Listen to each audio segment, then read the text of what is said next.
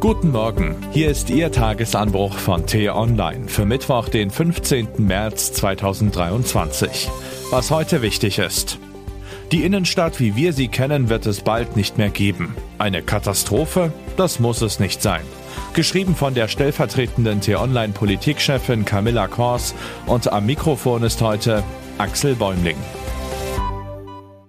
Gehören Sie zu den Menschen, die Galeria Karstadt Kaufhof hinterher trauern? Ich nicht.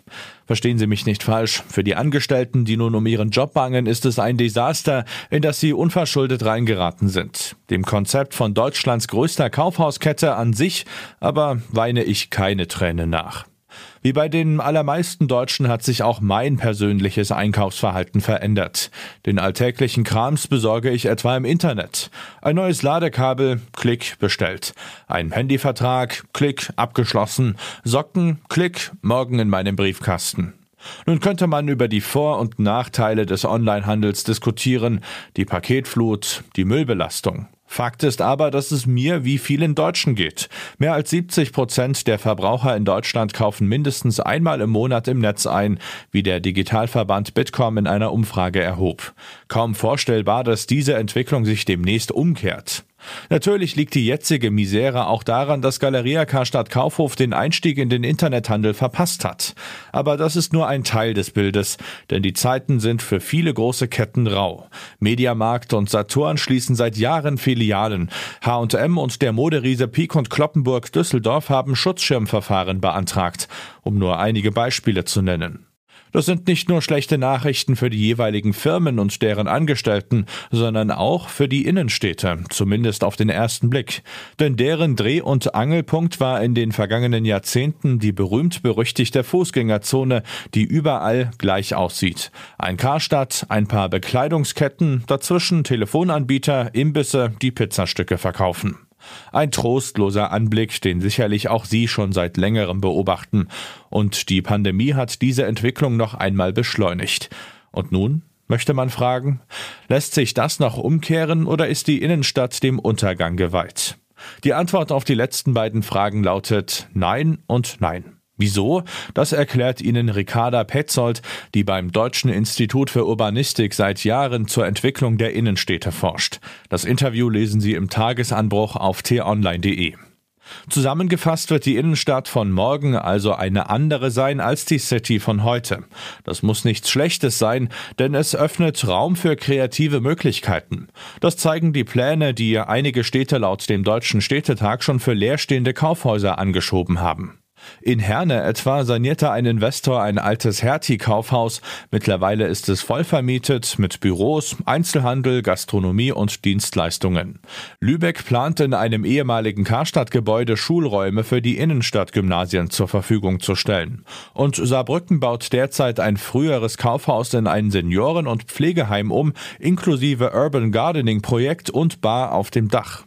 Das ist natürlich kein Selbstläufer. Vor allem Städte in Regionen, die durchgehend an Bevölkerung verlieren, werden es schwer haben. Denn ein Konzept kann so gut sein, wie es will. Es ist angewiesen auf die Menschen, die mitgestalten, die Geschäfte aufmachen, die Gastronomie betreiben. Und auf eine öffentliche Kasse, die in der Lage ist, diese Transformation anzuschieben. Ohne wird es nicht funktionieren. Zum Schluss noch eine Frage an Sie. Was macht für Sie einen idealen Innenstadtbesuch aus? Für mich das.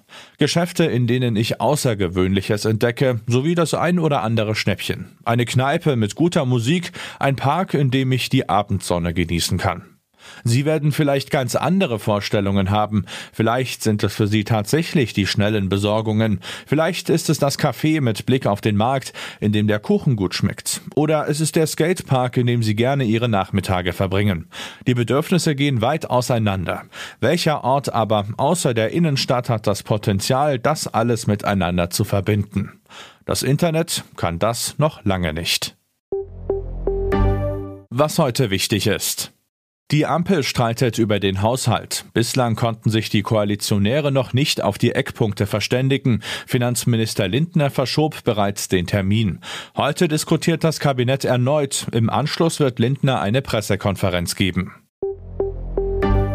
Bundespräsident Frank-Walter Steinmeier besucht heute Estland. Im Mittelpunkt steht das Militärische. Er besucht unter anderem eine Luftwaffenbasis, trifft deutsche Soldaten, besichtigt einen Eurofighter in Wartung und tauscht sich anschließend mit dem Staatspräsidenten Ala Karis aus. Klimaschützer liefen Sturm. Trotzdem ist nun die Genehmigung da. US-Präsident Joe Biden hat neue Ölbohrungen in Alaska genehmigt.